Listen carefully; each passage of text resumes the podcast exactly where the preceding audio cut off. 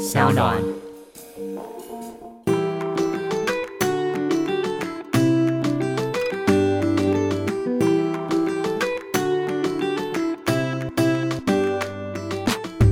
欢迎回到 Ivy 爱公威。今天呢，邀请到这一位是身份非常特殊，身兼艺人、歌手、媒体人、音乐人、艺术家，同时呢，也是身心灵的导师。这位呢，他曾经出版过自传的《回家》，我想跟你好好说话，以及最近也主演音乐剧《到垃圾》。很高兴能够邀请到赖佩霞老师好。Hello，Ivy，你好。呃，不好意思，你刚刚介绍里面没有做家用。这是我的问题。没有没有，没有这个这个是我最近非常骄傲的角色，因为我的两本书这两年都在排行榜上，所以一定是也新晋作家，不错。这两本书呢，一个是我想跟你好好说话，对，以及另外一本叫做是呃转念的力量，这两本书都是比较最近的啦。是。那老师这么多的身份中，你现在觉得自己最有力量的是作家吗？呃，我非常喜欢这个角色，因为他必须要经过好多的思考，这个思考就会思考到人生，是 思考人生。再来会让我觉得很开心的，就是呃，有引起很多的共鸣。那像现在在街上经常碰到的，就会跟我讲说：“老师，我是你的粉丝，那我看了你的几本书。”目前我刚刚提到这两本是最近几年的，是之前还有一些其他的书。我觉得以笔会友是很特别的感情。那除了就是在写作方面，您说它其实是一个在检视自己过往的一些经历嘛？那在刚开始的时候，我知道老师曾一开始是做翻译的书籍，对，一开始是我做即席翻译，是。就是很多课程外国老师来的时候，有一段时间很多外国老师来台湾，那特别是在身心灵这个领域，所以那个时候我就担任即席翻译。是那即席翻译之后，所以后来他们呃《失落的幸福经典》那也是一本好书，一个将近一百年的好书。《失落的幸福经典》就是前一阵子也有另外一本好书《秘密》，有没有？秘密都说哇，有一个古老的法则，那这个法则就是来自于以前的什么样的古老的智慧。那《失落的幸福经典》就是当初他们在 refer 在谈这个吸引力法则非常重要的一本书。嗯，所以就这样一路下来，然后后来就除了翻译之外，就开始自己写书，然后写了第四本了吧？那现在、现在也还在着手第五本书。那老师是在一开始做呃翻译书籍的时候就已经在接触身心灵的哦，那更早吗？更早，因为我刚刚不是讲说，在之前我是口译嘛，是。那在口译之前，我也是大概学了大概十年，我才敢去做口译。所以我是马不蹲的很稳的，很扎实呃的，比较我比较笨一点，就是我事情我要一步一步做，做到我自己都觉得我觉得踏实了，我才会跨出去。所以我在教身心灵的或心理学的课程，事实上我已经在这个领域学了二十年，我才开始敢说 OK，我要开班授业这样。嗯因为其实现在大家都非常呃，我们可以说心理学可能是这两年大家很关注的显学吗？但是我后来发现，其实这样子的一个学问或是研究，其实来自于真的很久很久以前，老师在什么样的故事或者事件中想要投入身心灵的这个领域呢？这故事说起来真的就很久远了，因为早期我踏入演艺圈当歌手的时候，就很巧我就碰到孙悦孙叔叔，那时候我还很年轻。大概就是二十出头，那孙悦孙叔就说：“你知道孙叔他们有一个艺人之家嘛？他就说：‘哎，我们有一个教会，你要不要来？’那我一去了教会之后，后来我们就会一起跟着更生团契到监狱里面去。嗯，那时候就是赖姐姐到监狱里面去探视这些青少年，比方说少年观护所，然后后来也到女子监狱、男子监狱。那那段时间让我看到很多是我自己的生命里面从来没有碰到过的。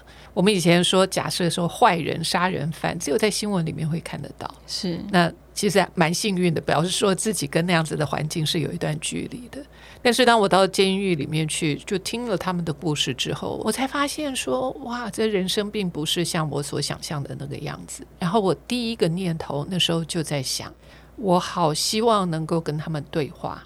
刚开始的时候就是啊，有梦最美啊，你要勇敢啊，你要努力。后来自己讲了这些话，都讲得很心虚。嗯，因为有梦，但是没有人陪着他吃梦，那那个梦到底是什么？那就是幻影而已。那也因为我做电台，然后那时候电台里面我特别开了一个叫淋雨信箱，特别就是给关护所的人，就是他们有家人呐，想要透过这样子的慰问，所以他们会写信来，然后我会念他们的信。那就是另外一种鼓励这些在监狱里面的这些受刑人，也就是因为这样，然后再加上我自己在当时又握有话语权，那我就觉得你话不能乱讲。那你真正想要帮到他们，你最好要有一些比较专业的培训。是，所以我大概二十出头，我就开始接触心理学。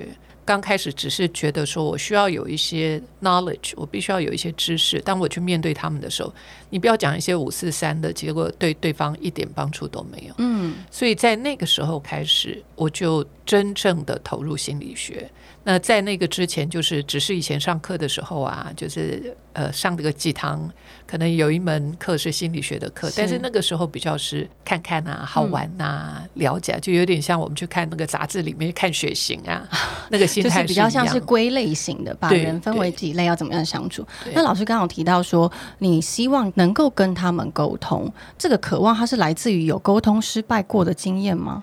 我是一个不太说话的人，因为我们家里面我是单亲妈妈带大的独生女儿，是，所以我不会吵架，我也不太会说话。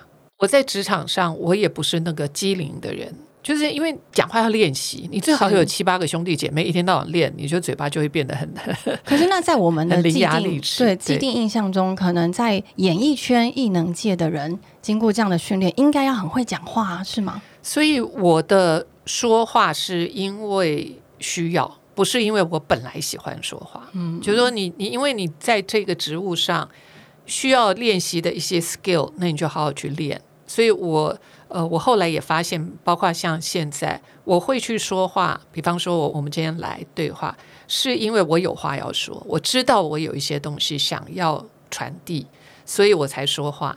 平常我其实我我非常非常喜欢一个人待在家里，嗯，所以说话回过头来你说，当然不常练习说话就会一直碰壁，所以现在我觉得这两三年 pandemic 这些更宅的这些人，就是平常就是很宅啊的这些朋友，他们就开始发现说，哇，当大家都回到家里面关在同一个屋檐下之后，大家的这个摩擦更多了。那好像躲也躲不掉，逃也逃不掉。然后平常以前就没练习，那你就更就是乱讲，更有摩擦，对对？更乱讲，乱讲就这个挫败感就越大。但是我觉得这两三年最好的事情就是，当我们开始呃往内看的时候，我们发现说，其实语言是很有力量的。只要我做一些调整，只要我透过学习做一些调整，那语言上的改变就可以让关系更好。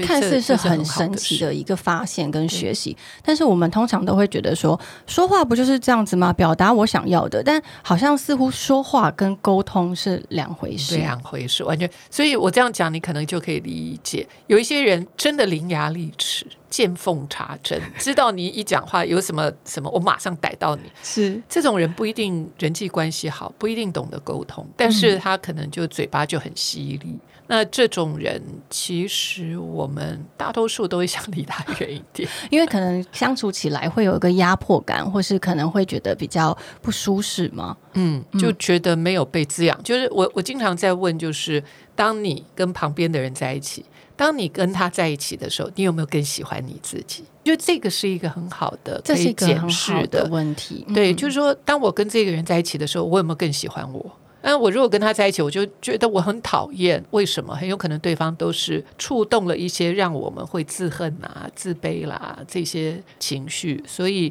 那也是另外一种看待的方式。所以我们就尽可能让人家跟我们在一起的时候，就让他觉得他很开心，那这关系就会不错。可是那这样子的话，说话难道是要一直去讨好别人吗？如果我们以我们比较不是真正在踏入心理学，或是懂得怎么样沟通的。语言来说，我我觉得这不是讨好，因为说话是一种习惯，习惯是来自原生家庭。嗯啊，那像我们有工作人员被对待，比方说有一个其中一个老师跟他讲，就是说，哎，刚刚那个事情，那个谁都没有来上课，你去处理一下。那工作人员一听就说，啊，我要处理什么？你是老师啊，你的学生不来，嗯，你是不是也要想想你？教课是不是有问题？对对对对对，所以被这样告知的人，他可能不舒服。但是换一种说法，他就说：“哎，那个谁谁谁没来，你去关心他一下好吗？”哎，那听起来完全不一样。同样的两个字，就是两个字，那听起来是一个是你去处理一下，就好像是你的问题，你要去 handle。那我如果说：“哎，你可以去关心一下哦。”那感觉就完全不一样。所以不是讨好，而是我们更有意识去看待我们所使用的文字，我的目的到底是什么？那在沟通上，特别是非暴力沟通，我经常在讲，就是说我们怎么样用用某一类型的语言来邀请你跟我合作。就这么简单，就是我今天会有事情来跟你说，像 Ivy，我就来跟你说一些事，我心里面应该渴望的是你跟我合作嘛，不然我干嘛跟你讲？我会有一个目的，对啊，就就是希望合作，是来希望连接，希望合作，目的那是另外一个目的，感觉上好像又是有一个 agenda，但是我在这里比较看的是说，我想跟你连接，我们两个一起来做一个什么样的事情，好不好？所以基本上我应该是要来邀请你的，但是如果我今天不会说话的话，我变成不是在处理那个问题，我是处理你，这三个字听起来就不是这么开心，就很就很难过。就比方说，你如果拒绝我说，哎，Ivy，我们一起来做一些什么事情，你可能跟我讲说，呃，可能不太适合或怎么样，然后我就开始说，你这个人怎么这个样？你就是这样的。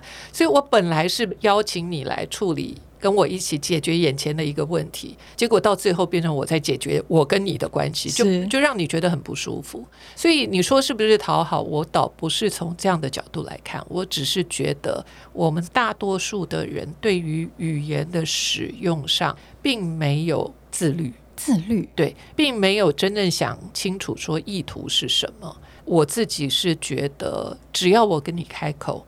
我相信我自己的相信，当然有些人可能不是这样，但我相信是为了让我们更靠近，希望你跟我一起合作，我们来完成一件事情。是，所以我的角度可能跟讨好不太一样。嗯嗯嗯。那老师曾经在非暴力沟通跟好好说话里面有非常非常多的付出跟心力。我自己看到的是，老师在非暴力沟通里面有说有四个步骤，是不是也可以在这边简单的教听众，可以怎么样去做一个呃好的一个沟通呢？因为我在阳明交大教书，其中有大学生、有硕士生、有博士生。之前我还在医学院教，所以你可以想象啊，阳明交大资工系都是很聪明的孩子、年轻人但是他们会沟通吗？嘿，这个这个就是有趣的。然后还有医生，他们都都非常的聪明。那他会陷入一个陷阱，就是有很多，因为他们很聪明，很会念书，对不对？很有可能从小爸妈就跟他讲：“哎，你有好好读书的好，你现在都没管，嗯，你只要好好念书。”所以他们真的就书念得很好，或者是你说什么都对，都呃听你的。就是你只要把书念好就好，其他的顾好一件事哎哎哎就好你就好好做那些事情。所以爸妈的期待是这样。结果很有可能他们真的就是把书念好了，但是就像你说的，可能不是很会沟通。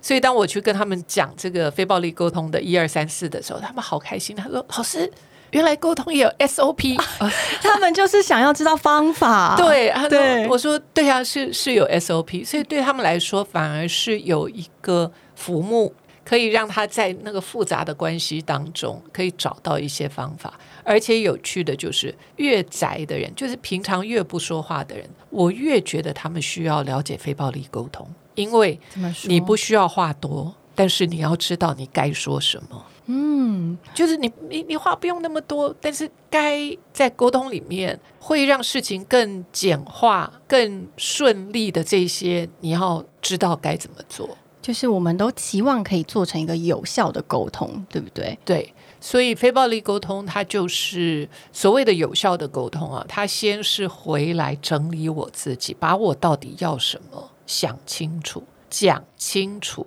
然后用一个友善的方式跟意图邀请你来跟我合作。过程当中，当然我可能全部讲清楚了，那你可能会跟我说 “no”，被拒绝怎么办？对，没有怎么办啊？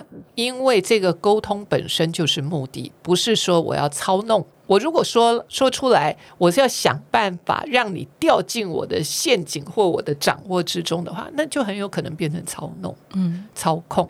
那这种事情，我觉得在商业界里面很多，我我们也不用多去揣摩啊。所以非暴力沟通里面，它其实是一个非常负责任、很自律的说话方式。那我先讲有几个。第一个我要先讲，他可能在步骤里面不是第一个。我先把 Marshall Rosenberg 他的整个非常重要的核心先跟大家介绍一下，因为有一些人可能看过书了，嗯哼，那再听我说可能就会更清楚。就是在很多的不管是谈判也好，不管是调停也好，在商场上也一样。我们经常在讲，就是说你跟对方对话，你要知道对方。他需要什么？他真正想要的是什么？是需要是要把它放在最优先。呃，不是最优先，但是这个理论上来讲，需要是很重要。是，就是说我今天要跟你沟通的话，我要知道你的需要到底是什么，不然我自己哇啦哇啦哇啦哇啦在那边讲，不是你的需要，那就完全没有意义。比方说，我今天坐在这里，那我们都有一个共同的目标，你的需要是。你有一个 podcast 要录，对不对？有一个完整的某一段时间，你就是要录这个。只要你的需要获得满足，你就会很开心。是我的需要就是来这边分享我想要跟大家分享的内容，所以我的需要如果获得满足，我就开心。是，所以在我们的人生道路上，我们无时无刻都有需要，而且这个需要会随着时间在改变。你现在的需要跟两个小时以后的需要不一样，是我三个小时以后的需要跟现在的需要也都不一样，所以知道什么是需要是至关重要。那我们大多数的人都不知道你需要什么，或我自己需要什么。所以我们就会经常，他就是一个无意识当中。那有一些人可能社会历练比较多一点，他可能就会抓一抓，呃，就会被训练出来，或者是职场上的训练。但是我们一般人都没有。所以回过头来再讲到最根本，就是我们每一个人都有需要。那我的需要是什么？是很多人都不知道的。嗯，再来一个就是感受，感受就是我们的情绪、情感。那我必须要讲，来，请深呼吸。情绪没有不好的情绪啊，就是情绪是维护我们自身的呃身心健康非常重要的一个指标，所以我们不可能没有情绪。没有情绪，基本上你就是一个活死人，变得麻木。对，所以我们之所以会不开心。就是因为我的需要没有获得满足，我如果开心，就是我的需要获得满足了。是，所以我如果不开心的话，就代表一件事情，就是我有有一些需要没有获得满足，获得满足。所以我能不能够回过头来，从我的情绪里面当做是一个线索，回过头来看看我的需要是什么？所以现在有很多，不管是在身心灵啦，或者是谈判啦，包括我在 Harvard 呃上课的时候，我们在谈谈判调停，我们都在关注对方的情绪，因为对方只要情绪好，我们就好说；对方情绪不好，就很难合作啊。这个这个都是非常基础的。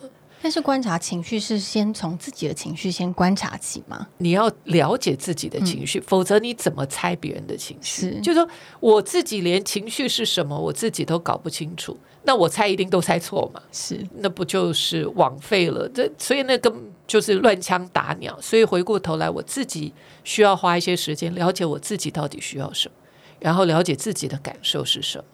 到时候我才有可能去猜别人，所以在前面的这些我们几乎都不会，更不要讲说去猜别人的感受。所以大家在这一块里面，即便我们学了很多的沟通啊、心理学啊，其实还有好多的东西是我们没有好好仔细去看的。OK，所以刚谈了需要，谈到了感受。感受有好有坏，对不对？我刚刚在讲的最重要的就是，当我的需要获得满足，我就开心；当我的需要没有获得满足，我就沮丧。所以，如果我发现我沮丧的时候，我又知道我的需要是什么的时候，我就可以去找到我的解决之道。是，就是我不一定一定要从 Ivy 身上获得满足。啊，所以当我们这样开始去思考的时候，哇，对方也放松下来了，自己也放松下来，我的需要我自己去满足，然后再来就是一个观察，就是我们要很清楚的说，Ivy，你做了什么，或者是我听到你说什么，我觉得很难过，因为我很渴望我们两个的关系可以更好，所以我刚刚讲的三个东西我都讲到，因为我听到你说。假设啦，我说，因为我我听到 Ivy 你说随便你，你怎么说都可以啊。那当我听到的时候，我猜你你是有情绪的，因为你说话的口气跟你平常就是放松的时候的说话是不一样的。所以我是我听到我看到，所以我很明确告诉你，你说随便你啦，你爱怎样就怎样的时候，我听起来我是有一些担心、焦虑，甚至于有一些无力感。呃，需要其实在讲的就是，因为我很重视什么需要的意思，就是我很在意，我很重视，因为是我的 need，我的需要，我很在意我们两个之间的友情。第四个就是，又是一个非常重要的，就是在 Marshall Rosenberg 的非暴力沟通里面有特别提到，如果你没有提出请求的话，这个沟通基本上是没有完成的。提出请求，提出请求，那这个请求，如果我跟你讲说，Ivy，我要你爱我。我这是提出请求吗？这是一个很无厘头的一件事。对对对，为什么你会觉得无厘头？因为提出请求必须要正向、具体、可行。嗯，所以当我说 Ivy 有些方式是不是就要明确？就是我说 Ivy，我要你爱我，这不是提出请求。对，这不是这这真的就像你所讲，我觉得你说的很好，无厘头。那我如果说。呃，我刚刚讲就是说，哎，我听到你说，呃，随便你啦，你爱怎样就怎样的时候，我听听到的时候，我觉得很沮丧，感受对不对？因为我很在意我们俩的友情，我希望我们的关系可以更好。所以，你可不可以告诉我，刚才是什么样的想法让你说那句话？我大概可以给你十分钟的时间，我想要多了解你。啊，我这次我很重视的，所以大概十分钟我不说话。那十分钟，你可不可以告诉我，是不是有什么事情你心里面觉得我们没有理清楚？啊，所以我在讲这个后面的提出请求是非常具体、可行而且正向，就是说，OK，我们要不要花个十分钟的时间？我不说话，我也不跟你反驳，我也不能，我就听你说。所以它是正向、具体、可行。是，那也就是一个我们话说回来，就是解决之道。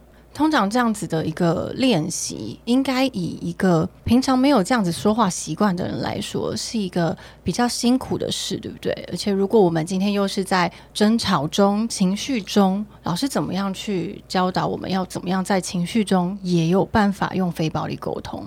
在我还没有学之前，是其实我觉得对大家都困难。我以前我虽然是个性好的，我觉得啦。是看起来就是我，我算是个性好的，就是我不会讲话不会难听，但是有很多时候我就为了避免冲突，我就不说了。我想很多人都是这样，就是说了本来还没事，跟问题问题更多。但是学了非暴力沟通之后，非常明确的一二三四之后，我就可以知道我的意图在哪里，我就可以很清楚的把想说的话说好。那有一个例子也是我在书上有写的，就还蛮有趣的，就是因为有一段时间我在念 Harvard 的 online 的课程，就是 real time，所以我大概上课的时间，因为 Boston 跟台湾差十二个小时，对，所以大概他们比方说中午的课程，我就是半夜啊，下午的课程，那我更是整个清晨都在都在念书，都在上课，所以我们家有两只小狗。那两只小狗呢？是我们家女儿小的时候，我我们去买的。嗯，因为我自己喜欢小狗，所以即便长大了，他们离开家里了，反正狗的事情完全都是我在弄。吃饭、吃喝拉撒睡都是我管，我也从来不会请我先生帮忙，不会，因为我觉得这是我的事。那因为念书那段时间，我先生就看我，他就有点舍不得我，看我四点才去睡，对不对？很辛苦。然后，然后五点去睡，然后早上起来，然后狗狗尿尿便便又在那里，嗯，所以他醒来他就会先去弄。但是弄了几次之后，他就开始就在那边弄的时候，我坐在客厅，然后他就在那边弄，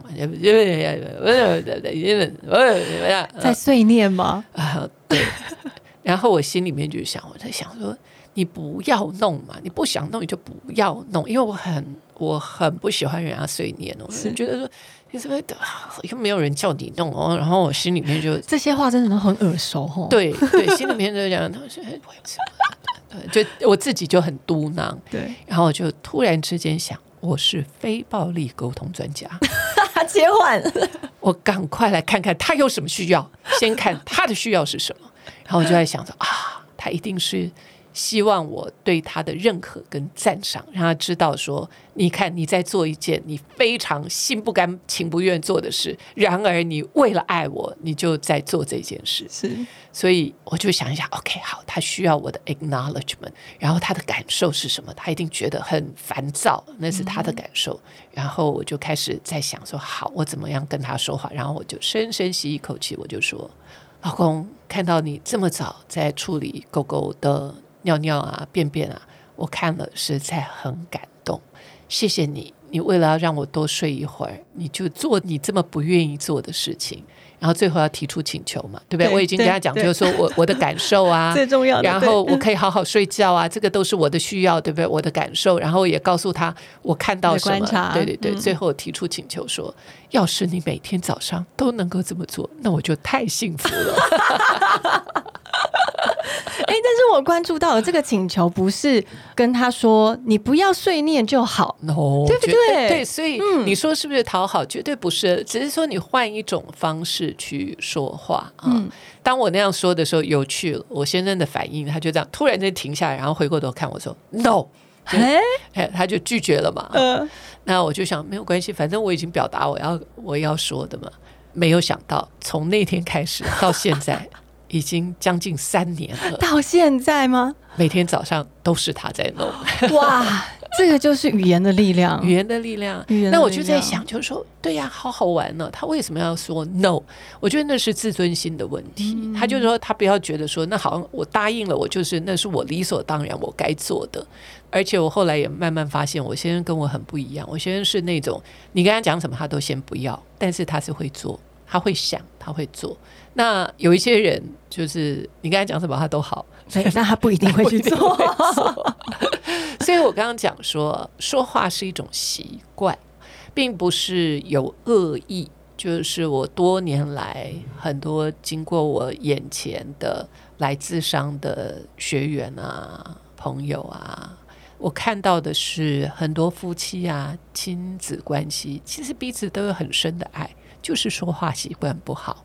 那说话习惯只要做一些调整，我看到的都是一些很正向的一些改变。所以我刚刚用了很简短的例子啊，大概跟你说了这四个观察、感受、需要跟提出请求。是，然后如果大家也想要做尝试的话，或许真的是可以从一个比较不是那么情绪高涨的一个状况下，我们来尝试看看。聪明，这是非常聪明的做法。因为有的时候我们真的就在气头上的时候，我们还要想着要怎么样先了解自己、感受自己，其实是一个。但是我相信多练习，有一招是以前刚开始的时候，我跟我先生也会的，就是说情绪上来的时候，嘣嘣嘣讲两句的时候，就说哎。我们应该要停一下，呃，明天再来谈好了。这件事情，我觉得再讲下去，我们两个都不会开心。然后讲到这里，我觉得还有一个 case，就是曾经有荣格专家啊，是荣格学家，他是他们夫妻俩那时候来台湾，大概他们已经八十几岁了。那那一次采访的时候，因为我们那时候《魅力》杂志采访他们二位。他们俩夫妻就讲起一个故事，我相信那个故事对他们来说也是很那个记忆深刻，不然他也不会讲给我听。他说有一次，先生他们两位都是在学校任教的教授，那呃先生可能事情更多一点，因为他是荣格专家啊。所以，呃，他有一天下了班以后，车子一停，然后就包包拿着啊，帽子戴的啊，就走进家里面。然后要走进家之前，就看到那个花园里面好多东西都没有弄。然后他一进门，门一开的时候，他就跟他老婆讲，就是说我不是讲说门口那些东西应该要怎么样怎么样怎么样怎么样怎么样。然后他太太正在打字，就在这个那个打字，他就一停，然后头一抬，就跟他讲，就是说。那你为什么不弄呢？你自己觉得那个东西很重要，你就弄啊，然后再回去就这样嘣嘣嘣两句之后，对，这个所以他们是专家嘛，他突然间停下，他就没有吵起来，没有，他就突然之间嗯停，他意思我们我们这个日文讲 OSK，就是说暂停暂停一下，就都嘛得停一下，然后他说 再一次，他他说我 once again，等一下，然后他就真的就把他的包包啊、帽子啊、外套啊、钥匙啊拿着出门。啊，然后深呼吸个几次，然后再再把门打开，然后就说：“Honey, I'm home. How are you？” 然后，然后那个那个太太就说：“哦、oh,，I'm great。”然后他说：“我现在正在写这个 paper 呢，这个 paper 上面什么什么，哦，我好开心。”然后就进入下一个这个这个主题，这样。那回来的时候，我就跟我先生讲这个故事，我觉得超酷的，怎么会有酷到这样？嗯然后后来有一次，我先生不知道在跟我讲什么东西的时候，讲着我们两个有一点点硬起来，这种这种有一点那个，然后我先生就突然之间他说：“好吧，那再来一次吧。”然后他就 他就跑回房间，然后再走出来，就嘟着嘴巴看着我，我看他那个样子，我自己都觉得好笑。所以，太可爱了，所以你刚刚在讲说，对，是困难的，嗯，但是呢，双方如果知道、看到我们有在努力，任何一方有在做那个努力，其实是很动人的，很嗯很让人会窝心跟温暖的。是所以不是不可能，但是就是两个人有共识，脾气好的时候，我们就来说，哎，我们两个正在学这个东西，那我们就慢慢来，尽量朝着那个方向。而且是不是一定可以看得到改变？我觉 Of 得 course, of 嗯就是从语言中做一个小习惯的改变，嗯然后甚至我觉得在生活中也是多一点趣味。像老师刚刚讲的这个故事，我觉得好像在演戏哦。我就从来一次，我们再走一遍，然后我们可以用不同的方式来诠释自己想要的东西。对呀、对呀、对那回到我们现在，老师刚刚说你是作家的身份，那现在是不是呃，您又投入了音乐剧，也是一个演员的身份啦？呃，我要非常谢谢全民大剧团，是嗯，我我真的很谢谢他们。就是在好多年以前，有一出舞台剧，有一天不知道干嘛，我碰到王伟忠，然后我们就在讲说，哎，来找一些有趣的事情来做嘛。那刚好他那时候跟全民大有合作一出舞台剧，这样没过多久，就他们就打电话给我，嗯，然后那时候就是疯狂伸展台，就因为这样，我再次的上台，再次唱歌。那他的完全是不一样的一个生活状态吧？嗯作家切换到呃，音乐本来就是我最爱的，我从很小的时候，嗯、到现在我会这么爱全民，就是他还在圆我那个那个梦，是因为我现在我明年就六十了嘛。因为我也没有一直都在唱，所以我也不可能说怎么去去弄个音乐会啦，音什么也不太可能哦。就是朋友哼哼唱唱，然后卡拉 OK 我又不爱去，KTV 我又不爱去，因为那个那个空间那样的唱歌方式，大家都是在泄愤的，所以我 我不我也我并不觉得那是一个舒服的地方。但是音乐剧却是让你觉得可以满足你的很多的渴望，然后你的自我的实现跟梦想的地方。对，而且它是戏剧，所以当然声音很重要。那它还是重点是戏，你要跟着戏走。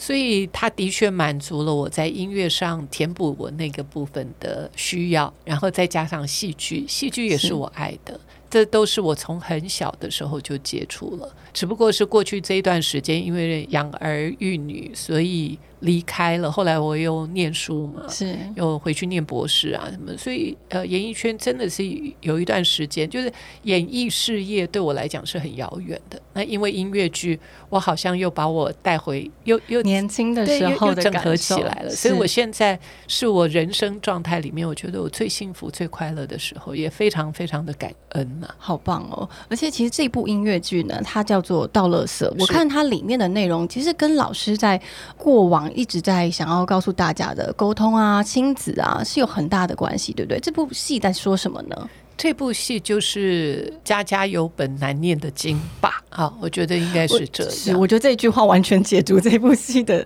很多的内容。因为在我们成长的过程当中，这些都是我们会碰到的，亲情之间、跟职场、跟同事，然后还有环境的变迁、退休啊、嗯呃人的老去，然后还有跟亲人的分离。这些都是在这出戏里面很难说。你今天来看这出戏，你没有被打到或共鸣的，很我我到现在没有听到。就是说，包括我们有一场演出，是一个高中生，是国高中生吧？啊，国高中生学校包场，然后他们来演。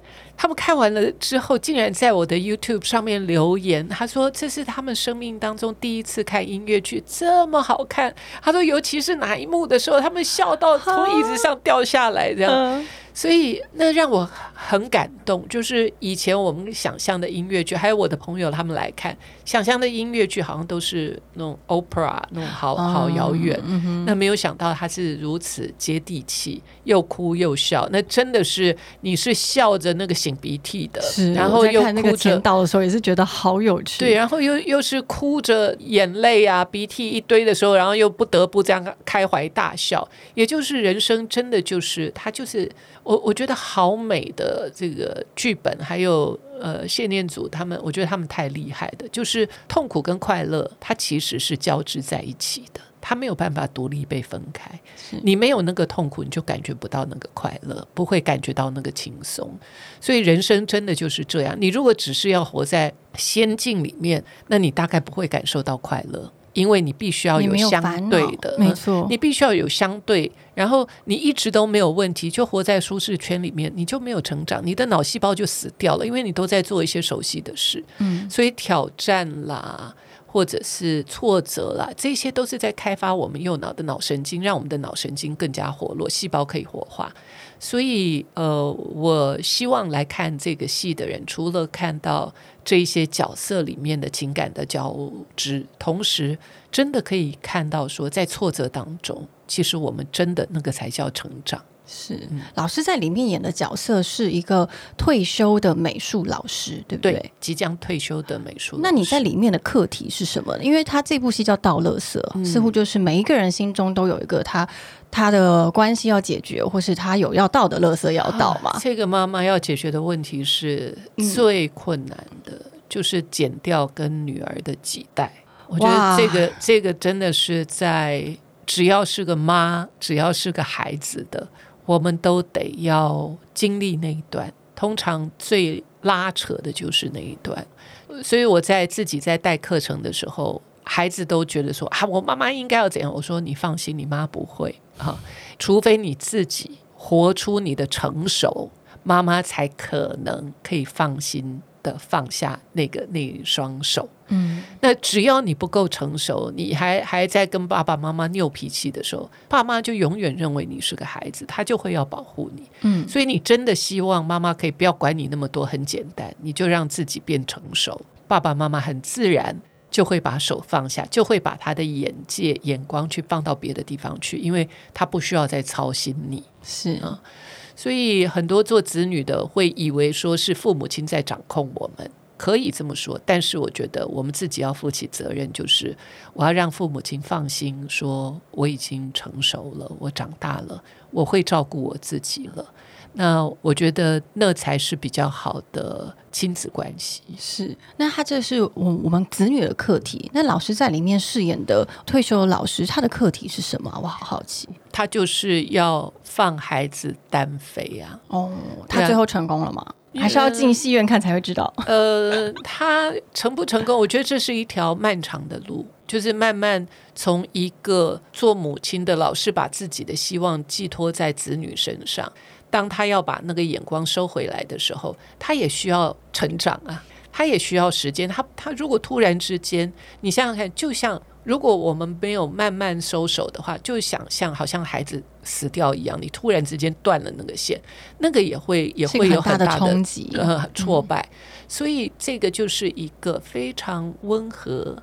而且细腻跟温暖的，也给爸爸妈妈那个时间，让他慢慢慢慢的找回他自己的这个立足点，然后可以站得直挺挺的。嗯，我觉得来到这个世界上，就是每一个人都要找到自己的力量，然后让身边周围的人不需要为我们操心。我想，单单做这件事情，我们就要花好多的心力跟时间了。漫漫长路，但是是值得努力的路，唯一一条路。那这部戏呢，似乎老。老师刚刚分享的是，好像小智呃学生到你今天也是一个即将面临。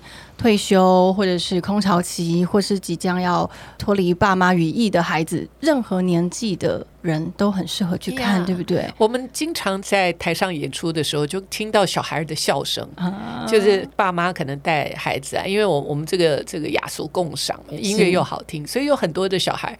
然后只是说小孩的笑点跟大人的笑点不一样，所以会大家笑的东西不一样，非常有趣，好可爱哦，真的很可爱。我刚刚讲说那个高中生他们来看他们的。笑点跟我们，比方说北中南不同的场次的笑点都不一样。我连北中南的笑点也都不一样。对，会当然有一些地方是一定会有的，但是有好多地方是你会觉得说好有趣哦。大家所以所以笑点很多，笑点很多，而且每一场的火花都不同。对，然后演员跟演员之间，我觉得在我来看，每一次看他们的演出，因为我们大家都彼此都会。看到彼此嘛，对不对？然后也会看到彼此的成长。再更重要的就是合作。合作是很重要，就哪一个人吊球的时候，其他的人怎么接，所以那个也是那个也是很好看的，是对，只有我们自己知道，观众是看不出来的。对对对。但是我觉得有趣的就是，我自己有时候看舞台剧的时候，觉得有趣的就是，当我在二刷三刷的时候，感受不同。嗯嗯。但是大家要把握机会哦，因为到乐色呢，听说是几乎完售了，是吧？在台中的那一场是完售了。嗯，那但是接下来呢，是在十二月十七号桃园。桃园展演中心的展演厅也有这个表演，所以大家呢，如果你还想要试试看，想要透过音乐剧，然后了解一下你生人生中你现在可能是在生命中的哪个阶段，你可以去感受一下，然后或者是就是去笑笑吧，一定会是有非常多不同的感触。我想特别鼓励一些你从来没有看过音乐剧的朋友。甚至于没有看过舞台剧的朋友，请你来，真的就请你来看啊！不是不是不要钱，请你来，就是请你 还是要买票的大家。因为台湾最近这几年，其实这一些戏剧的演出非常的精彩。我去我去看了好几次的舞台剧，真的非常的精彩，你不要错过了。呃，所以如果你从来没有看过，那你就请来啊。那这一出戏是几乎每一个人看了都能够有共鸣，因为到乐色我们用的是给爱丽丝那首音乐，哒哒哒哒哒哒哒哒哒，大家都熟悉。只要时间一到，就是所有的人要都要去倒乐色，然后那个场景其实是非常熟悉，非常有共鸣。然后等大家倒完乐色回家之后，每一个人在每一个那个门的背后的故事都。不一样啊，所以呃，那你如果喜欢看戏剧的，那你更应该要来啊。就是这一次我们的音乐，然后演员都是很能唱的演员，是呃，我我自己很享受了每一次的演出，我都非常的享受。是我们真的也很期待。除了看到乐色这部音乐剧之外呢，我知道老师每一周都会在自己的 YouTube 上面直播，是吗？对，每周几呢？呃，我每个礼拜一跟礼拜五的晚上九点钟，Doctor 赖佩霞，那是我的 YouTube 的频道。是，然后每一个礼拜三，已经维持了十多年吧，每个礼拜三。我们都会一起静心。那以前是实体，现在是线上。因为静心是我所有教的东西，我觉得那是根本。就是当我们眼睛闭下来的时候，往内看，先连接自己，知道自己要什么。但是那里不是终点。再来就是，当我能够了解我自己之后，我眼睛必须要张开。我要去看这个世界，我还必须要跟这个世界外面的人连接，然后怎么样？我们一起共同打造一个我们要的天堂。所以你可以跟家人打造你要的那个天堂，跟工作伙伴打造那个天堂。那在全民，我觉得在团长的带领之下，我必须要说，它是一个非常。对我来说是一个非常好的一个环境，就是大家在那里面，大家都是互相接球，互相互相在把这出戏最好的样子呈现给大家，所以我们大家的感情都很好。这点是我不知道其他的团是什么样子，但是最少我在我看到的这个剧团里面，是大家感情都很好，我觉得这个是非常难得的。很难得。然后相信，因为感情这么好的乐团，这么好的剧团，表现出来的氛围，然后传达出来的力量，观众是一定都能感受得到的。好，今天真的很谢谢赖佩霞老师，谢谢你跟我们分享这么多。大家呢有时间去看剧，或者是去上 YouTube 听听老师他的直播，里面有非常非常多。含金量非常多的知识，然后也非常非常欢迎大家可以从自己练习开始，非暴力沟通，或者是你希望去解决问题，你靠近自己，然后来观察自己。我们祝福大家，也祝福老师，谢谢，我们下次见喽，拜拜。